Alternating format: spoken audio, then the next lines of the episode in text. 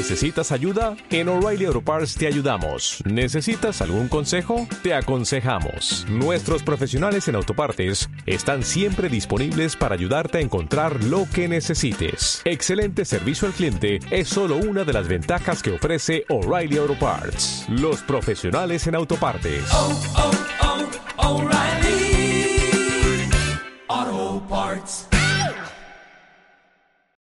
Voy a estar andando en el Antiguo Testamento. ¿Todos conocen el libro de Ruth? El título de esta prédica, si lo quieren anotar, los que traen cuaderno o agenda, el título es Ruth la agraciada. Ruth la agraciada. Si nosotros vamos ahora a la palabra, yo quiero que usted entienda cuando en la Biblia dice que tuvo que salir una familia porque había un hambre espantosa en el pueblo donde ellos vivían y se tuvieron que trasladar hasta otro sitio. Pero eso me hace a mí entender de, de que cuando llega la prueba a nuestras vidas, hay dos opciones. La primera es quedarnos y soportar la prueba y salir de ella. O la otra es no hacerle frente a la prueba y salir corriendo. Para que ustedes me entiendan lo que yo les quiero decir, vamos a Ruth capítulo 1, versículos del 1 al 5. Dice así la palabra de Dios. Aconteció en los días que gobernaban quienes? Los jueces, que hubo hambre en la tierra, y un varón de Belén de Judá fue a morar en los campos de Moab. Él y su mujer y dos hijos suyos.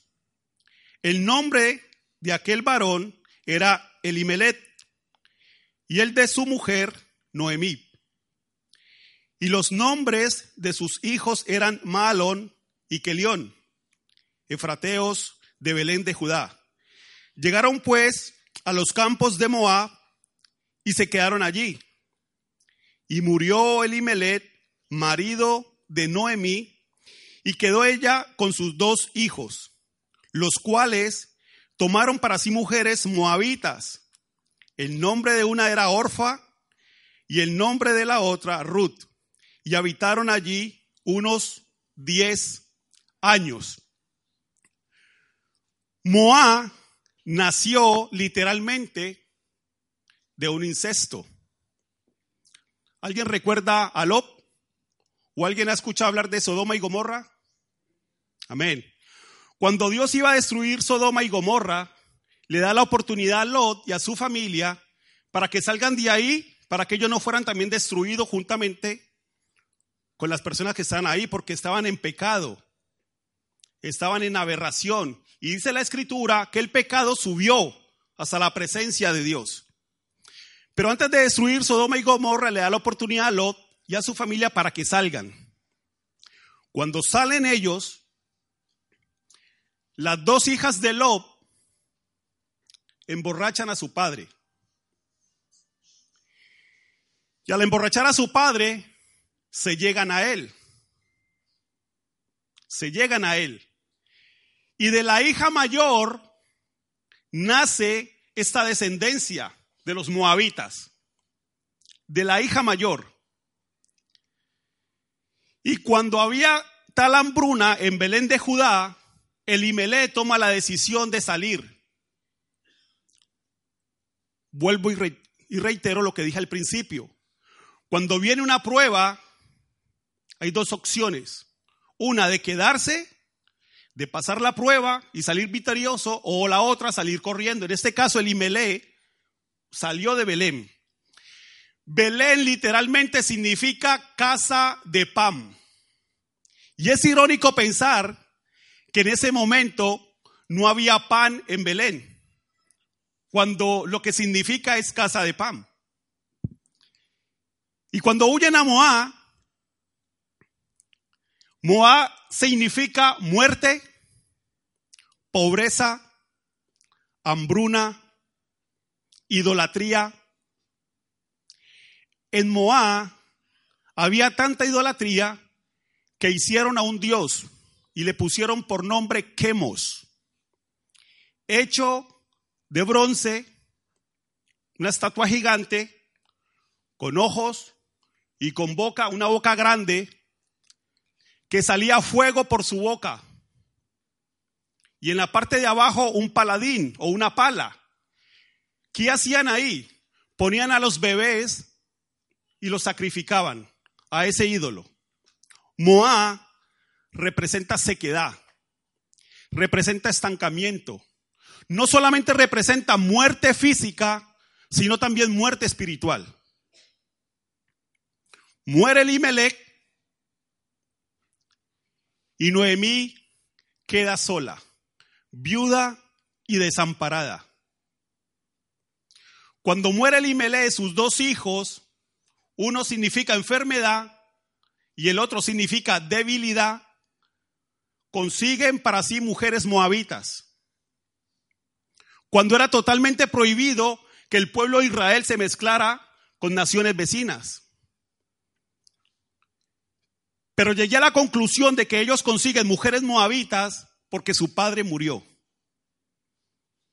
El que hablaba de Dios en la casa, el que hablaba de las hazañas que hacía Dios con el pueblo de Israel, había muerto y sus dos hijos consiguen mujeres moabitas. Una se llama Orfa y la otra Ruth. Y yo me imagino que en cada comida o en cada cena o en cada aperitivo, lo que hablaba Elimelech fue transmitido a Noemí y Noemí se lo transmitía tanto a sus hijos como a sus nueras. Durante 10 años, yo me imagino a Noemí en cada comida hablando cuando Dios sacó al pueblo de Israel y lo metió a la tierra prometida. Cuando Dios los cubría con una nube de día para que no les abrazara el sol abrasador y una nube de noche de fuego para que se calentasen. Yo me imagino hablando a Noemí del maná que Dios le dio al pueblo de Israel. Pero fíjese que esas palabras tal vez hicieron mella en el corazón de una de las dos chicas, en este caso de Ruth. Noemí había entrado en un estado de pobreza, había entrado en un estado de viudez, pero eso no determinó literalmente lo que Dios tenía dentro de Noemí para Ruth. Lo que yo quiero que usted me entienda es que en cada uno de nosotros hay un destino profético establecido para la otra persona. En este caso, Dios estaba preparando un diseño original para esta chica Ruth. Después de que mueren sus dos maridos, Malón y Kelión, Noemí escucha en el estado de Moab que Dios había visitado a Belén de Judá y que había vuelto otra vez la provisión en Belén y que había abundante comida. Y Noemí decide volver otra vez a Belén. Y sus dos nueras con ella también. Pero fíjese lo que pasa por el camino. Vamos a Ruth. Capítulo 1, versículo del 8 al 16. Dice así la palabra de Dios. Y Noemí dijo a sus dos nueras, andá, volveos cada una a la casa de su, de su madre. Jehová haga con vosotras misericordia, como la habéis hecho con los muertos y conmigo. Os conceda Jehová que halléis descanso cada una en casa de su marido. Luego las besó y ellas alzaron su voz y lloraron y le dijeron, ciertamente nosotras iremos contigo a tu pueblo. Y Noemí respondió, volveos, hijas mías, ¿para qué habéis de ir conmigo? ¿Tengo yo más hijos en el vientre que puedan ser vuestros maridos? Volveos, hijas mías, e idos, porque yo ya soy vieja para tener marido. Y aunque dijese esperanza tengo, y esta noche estuviese con marido, y aún diese a luz hijos, ¿habías vosotras de esperarlos hasta que fuesen grandes? ¿Habíais de quedaros sin casar por amor a ellos? No, hijas mías, que mayor amargura tengo yo que vosotras, pues la mano de Jehová ha salido contra mí. Y ellas alzaron otra vez su voz, lloraron, y Orfa besó a su suegra, mas Ruth se quedó con ella. Y Noemí dijo, he aquí tu cuñada se ha vuelto a su pueblo y a sus dioses. Vuélvete tú tras ella. Respondió Ruth, no me ruegues que te deje y me aparte de ti, porque donde quiera que tú fueres, iré yo, y donde quiera que vivieres, viviré. Tu pueblo será mi pueblo, y tu Dios mi Dios. Donde tú murieres, moriré yo, y allí seré sepultada. Así me haga Jehová, y aún me añada, que solo la muerte hará separación entre nosotras dos. Dejémoslo hasta ahí. Alguna suegra ahora en este momento estará pensando, Señor, envíame una Ruth. Amén. Envíame una Ruth. Y si todavía no es Ruth, conviértela en una Ruth. ¿Cuántas suegras quisieran haber escuchado esto de sus nueras? Yo sé que han habido muchos chistes de suegras, pero la escena más bonita, la declaración más hermosa que se ha podido plasmar en la palabra de Dios ha sido esta confesión de Ruth. Fíjese que Orfa levanta la voz, llora, pero se vuelve a su pueblo. Pero no solamente se devuelve a su pueblo, se devuelve también a sus dioses. Y de Orfa no se sabe absolutamente nada más. Ahí termina. En cambio, la declaración de Ruth va mucho más allá. Como aquellas otras mujeres que están en el, en el Paseo de la Fama, en Hebreos 11, de Ruth todavía hasta el día de hoy se sigue hablando. Se sigue hablando de Ruth. Ruth tiene unas características especiales. Y una de ellas es que a pesar de la viudez de Noemí, a pesar en la desgracia que andaban, le fue fiel a su suegra. ¿Cuántos aman a su suegra aquí? Levanten la mano. Sí, dos, tres, cuatro. Cuatro. Cuatro, cuatro aman a la suegra. Ah, cinco, seis, siete, se están animando. Ocho, nueve, yo también amo mucho a mi suegra.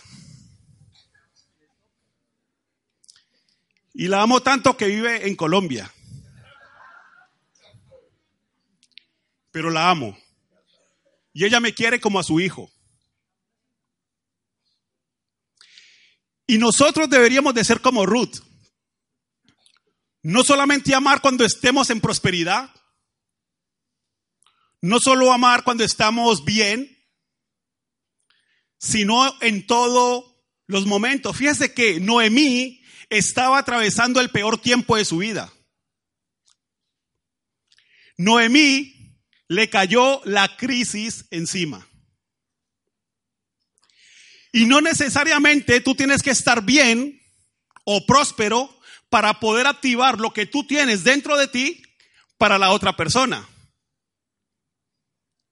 ¿Me están entendiendo por dónde voy? Se lo voy a, explicar en español. Lo que tenía dentro Noemí estaba establecido para poder habilitar a Ruth.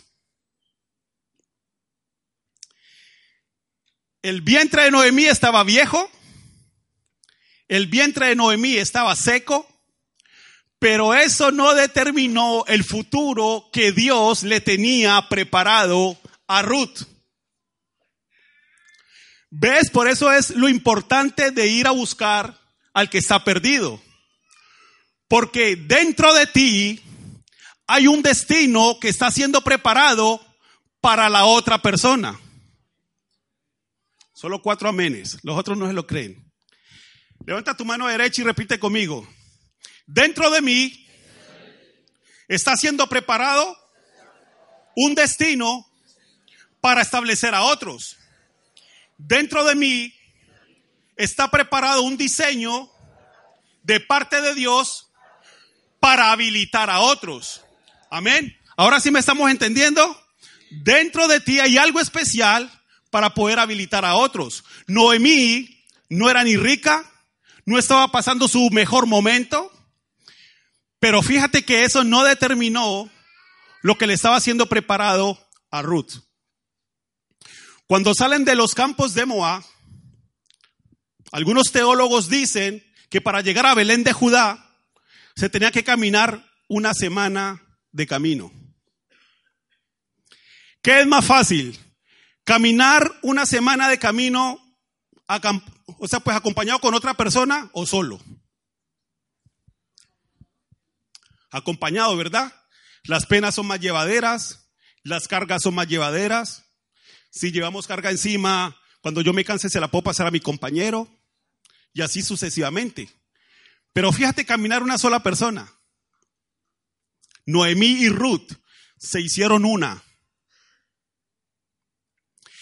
El asunto aquí es que el Dios tuyo se vuelva el Dios de los de allá afuera.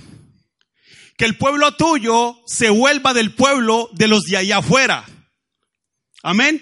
Eso es lo que Dios está determinando en este tiempo.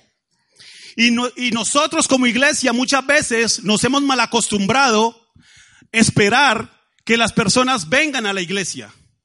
Pero la iglesia normalmente no va afuera a traer a las personas que necesitan de parte de Dios para establecerlas aquí en esta casa. Tenemos que estar atentos de lo que Dios nos está hablando. Tenemos que estar atentos de poder compartir un testimonio, una palabra de amor, una palabra de aliento con la otra persona. Hoy al mediodía la pastora Loli estaba comentando que cuando fueron a un sitio a comer, el Señor le estaba diciendo que, o ella estaba pidiendo a Dios un alma, un alma para poderle hablar. Y el Señor le presenta a la dependienta, la que estaba vendiendo. Y cuando la escucha hablar, la pastora Loli dice, ¡Wow! Es de Venezuela. Como ella también es de Venezuela, esa es la oportunidad para compartir de Dios. Y compartió de Dios. Hizo la oración de fe. Anotó su nombre, su número de teléfono para quedar. Hermanos, la esencia del Evangelio es ganar al que está perdido. Amén. A eso nos envió Dios, a ganar al que está perdido allá afuera. Amén. Dile al que tienes al lado, hay alguna persona en esta tierra que tiene su destino en tu espíritu. Amén.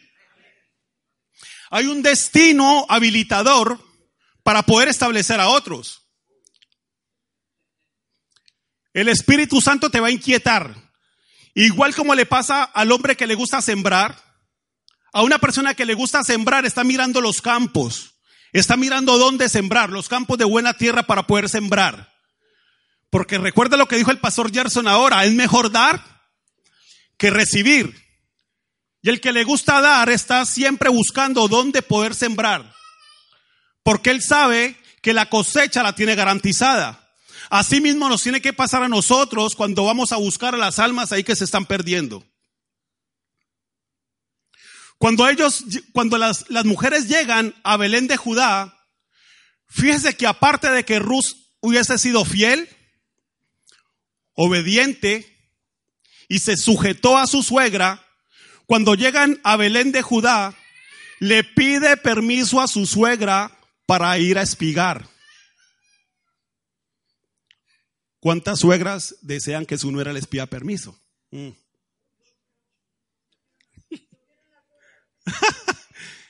¿Cuántas estarían clamando por una nuera que se pueda sujetar? En el mundo espiritual tenemos que romper con esos prejuicios que se levantan entre suegras, nueras o yernos. Eso se tiene que acabar. Porque si nosotros lo leímos aquí, que Ruth se sujetó a su suegra y fue obediente, yo creo que sería más llevadera la relación entre esposos y suegros. Amén.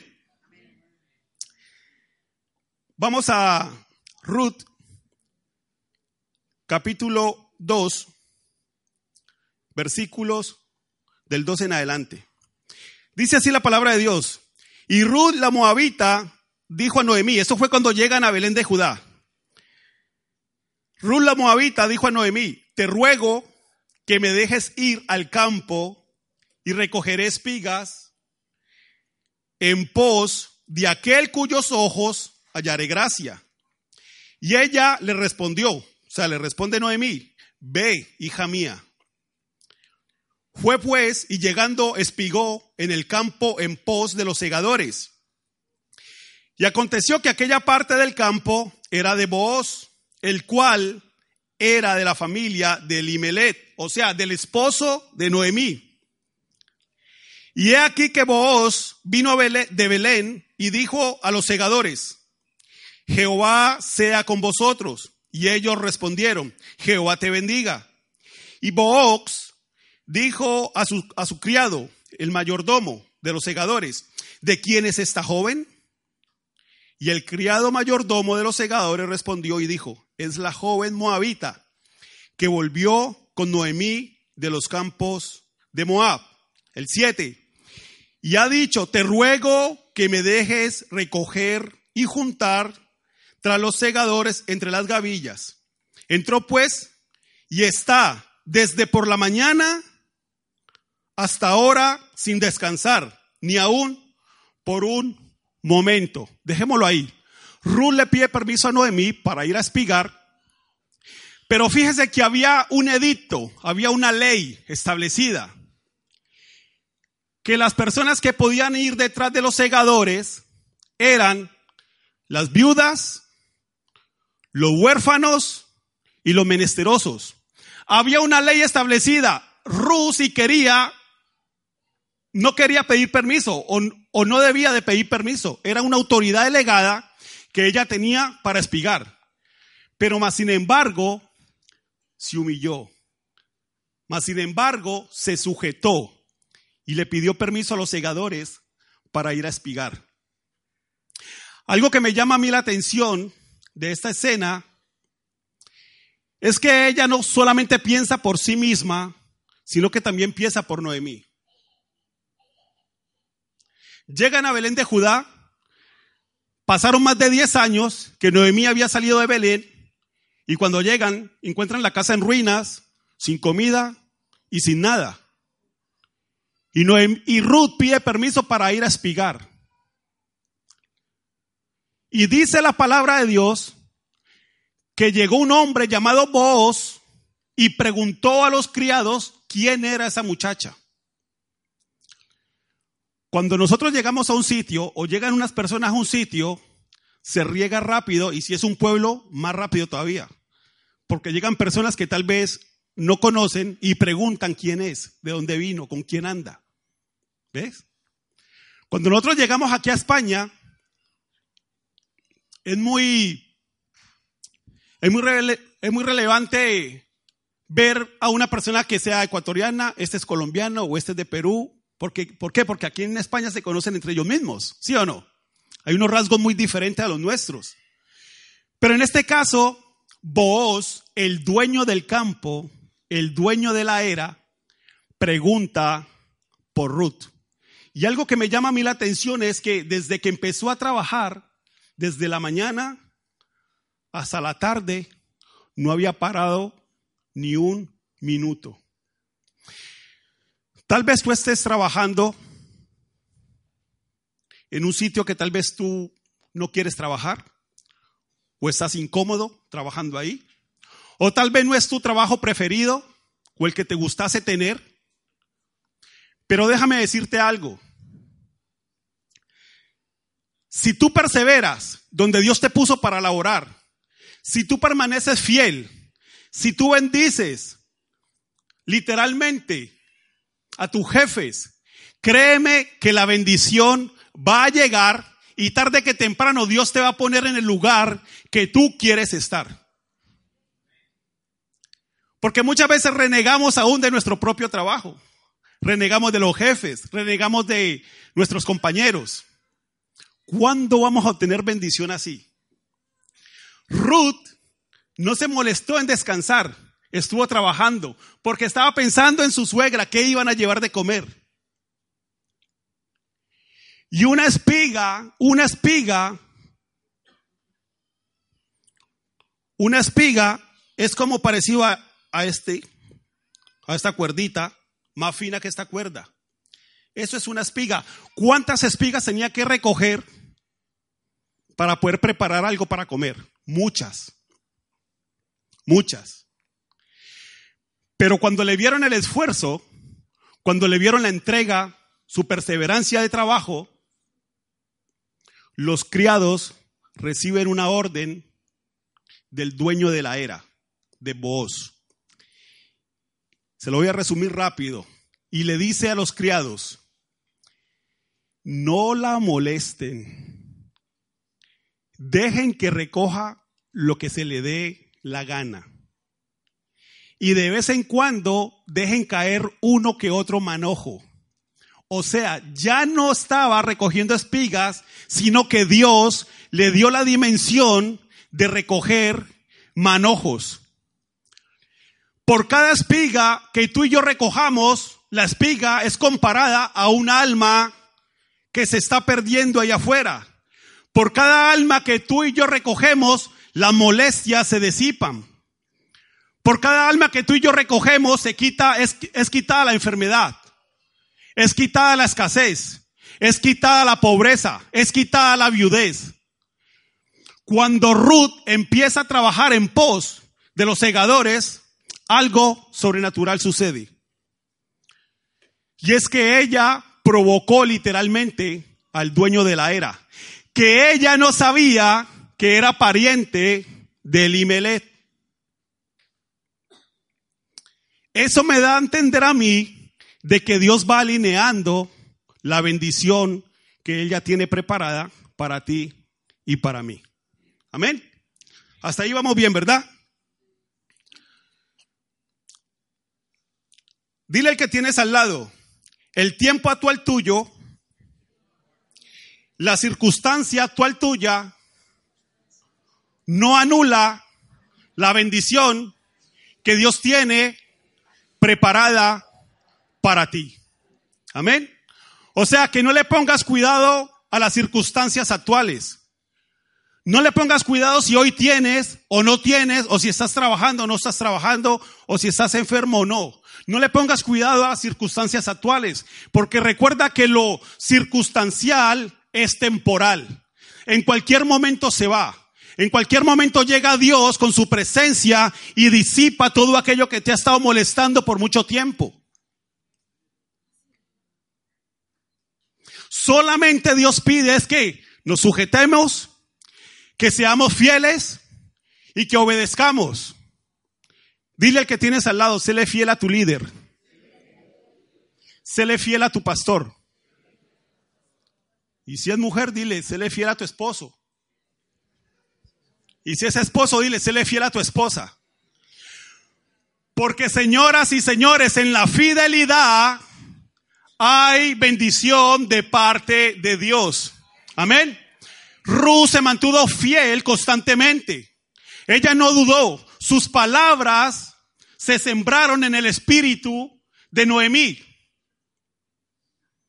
Es más, le dijo que solamente la muerte hará separación entre entre ti y mí. O sea que literalmente hubo boda, se casaron. Y en ningún momento Ruth dejó a Noemí. Viejita, pobre, pero había un destino preparado para Ruth. Ve lo importante es darnos cuenta con quién andamos.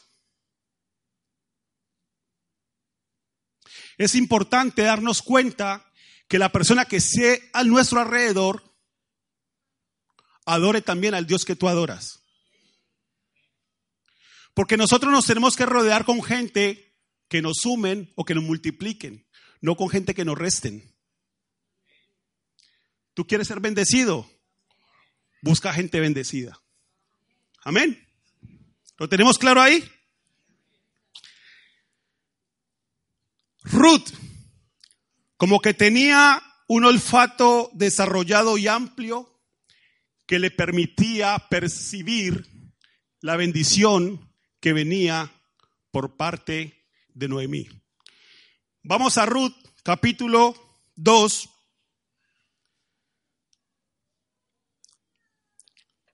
Versículos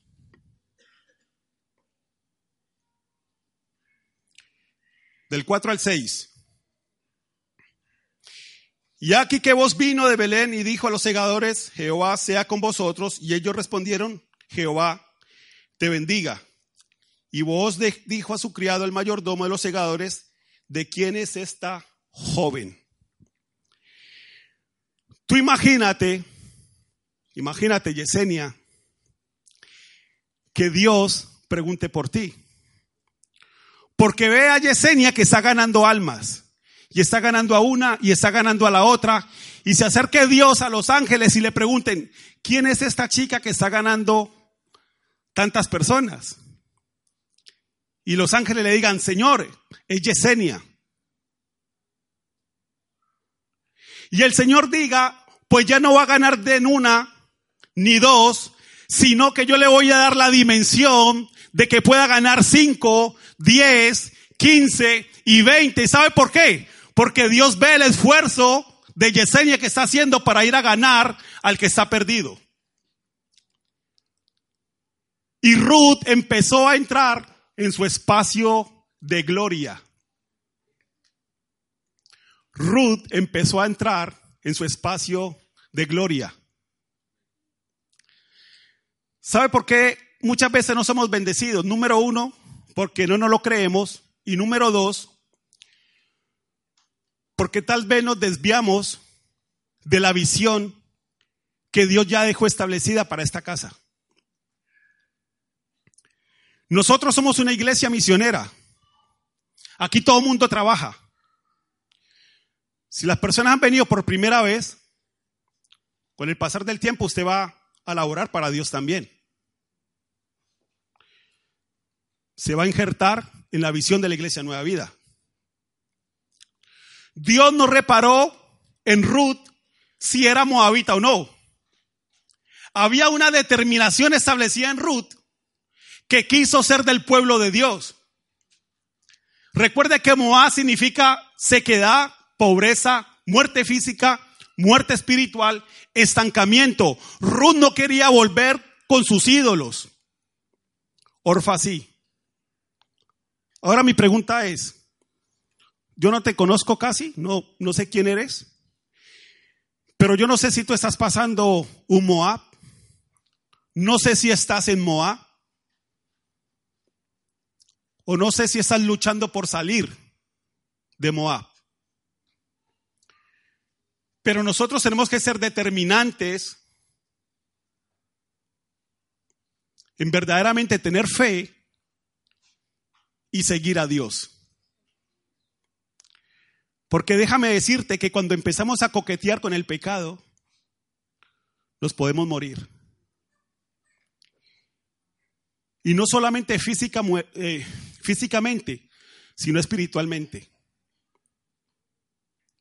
¿Lo entendemos hasta ahí? Ru cuando estaba recogiendo espigas, provocó al dueño. Vamos a los versículos 15 y 16. Y ya estoy terminando. 15 y 16 del versículo 2. Del capítulo 2, perdón. 15 y 16 del capítulo 2. Dice así la palabra de Dios.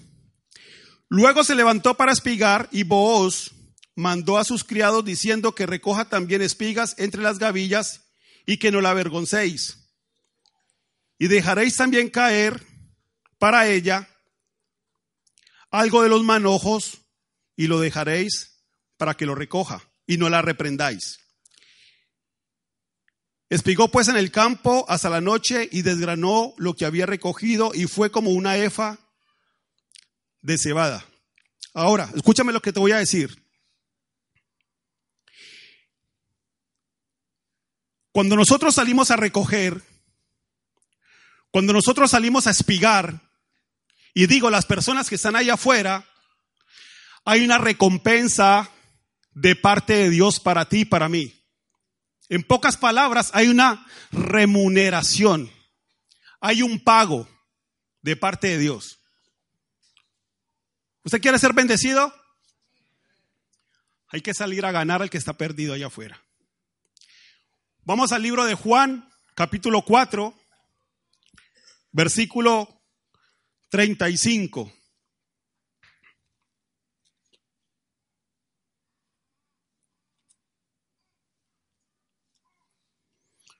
Juan capítulo 4, versículos 35. Dice así, ¿no decís vosotros, aún faltan cuatro meses para que llegue la ciega? He aquí, os digo, alzad vuestros ojos y mirad los campos, porque ya están blancos para la ciega. Los campos aquí significa el mundo, ¿vale? El mundo. Y el que ciega, ¿recibe qué? ¿Qué significa salario? Recompensa, ¿verdad? Y el que ciega recibe salario y recoge fruto. ¿Para vida qué? Eterna. Para que el que siembra goce juntamente con el que ciega. Porque en esto es verdadero el dicho. Uno es el que siembra y otro es el que ciega. Yo os he enviado a cegar lo que vosotros no labrasteis. Otros labraron y vosotros habéis entrado en qué? En sus labores. Eso quiere decir que cuando usted y yo salgamos afuera, tal vez vamos a recoger lo que otros tiempos atrás habían sembrado.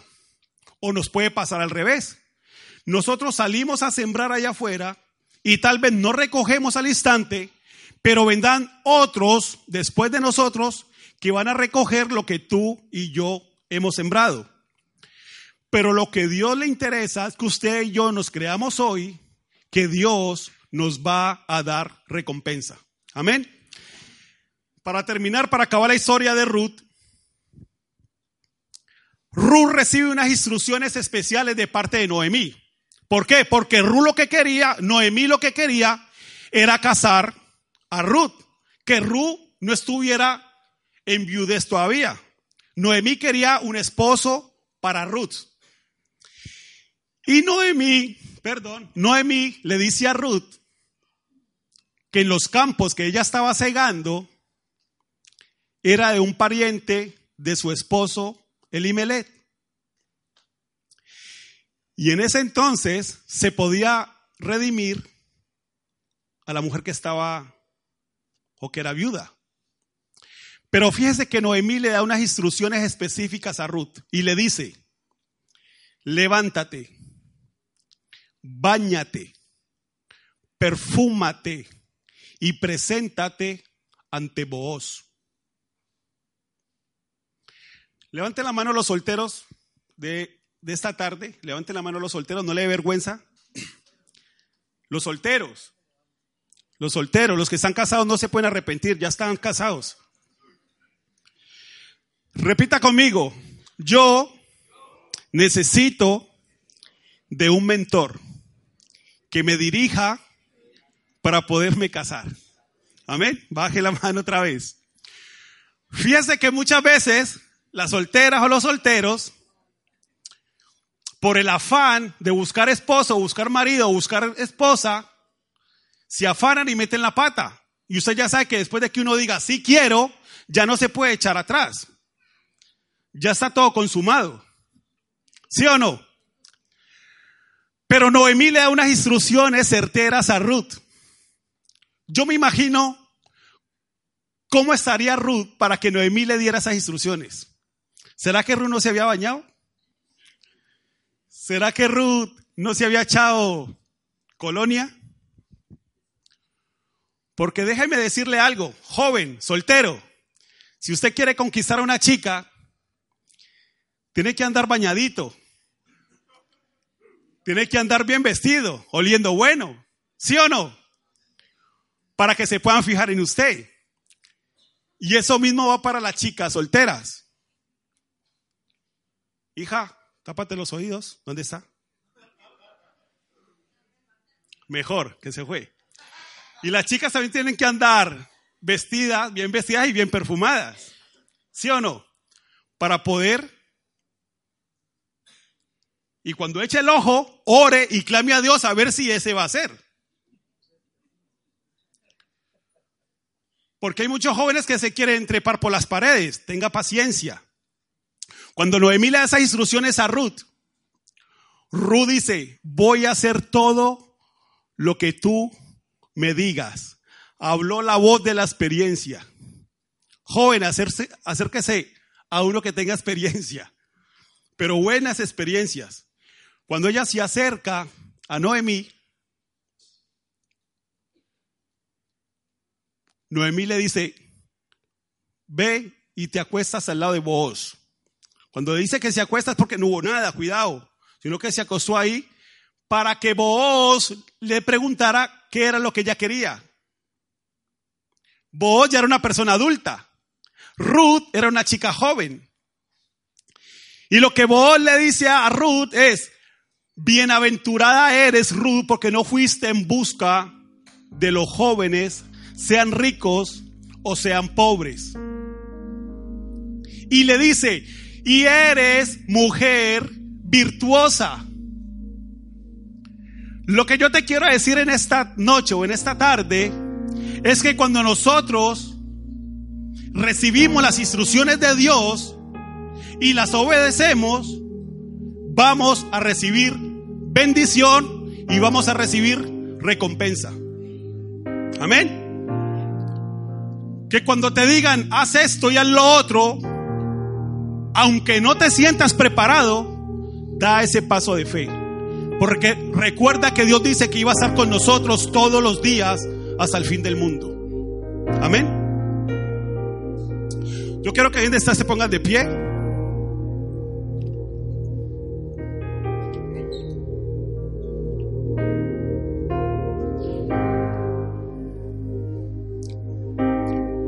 Cierra tus ojos. Y piensa por un momento en esta palabra. Porque lo que ha traído Dios hoy en esta noche es que tú y yo vayamos a por los que se están perdiendo allá afuera. El campo representa al mundo. Las espigas representan cada persona. Y cuando nosotros salimos al campo con ese esmero, con esa perseverancia y con esa lucha, vamos a recibir recompensa. Y así llenaremos esta casa para que no solamente hayan tres cultos el domingo, sino que hayan cinco y seis. Pero Dios necesita de ti y necesita de mí.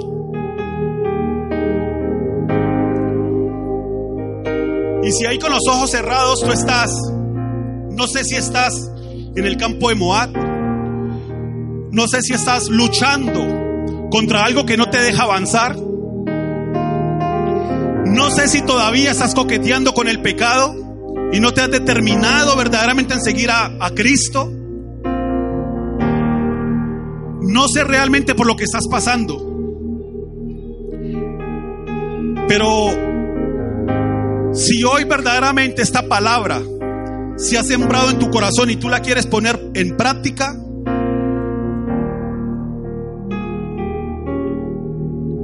y quieres decirle al Señor, Señor, ayúdame.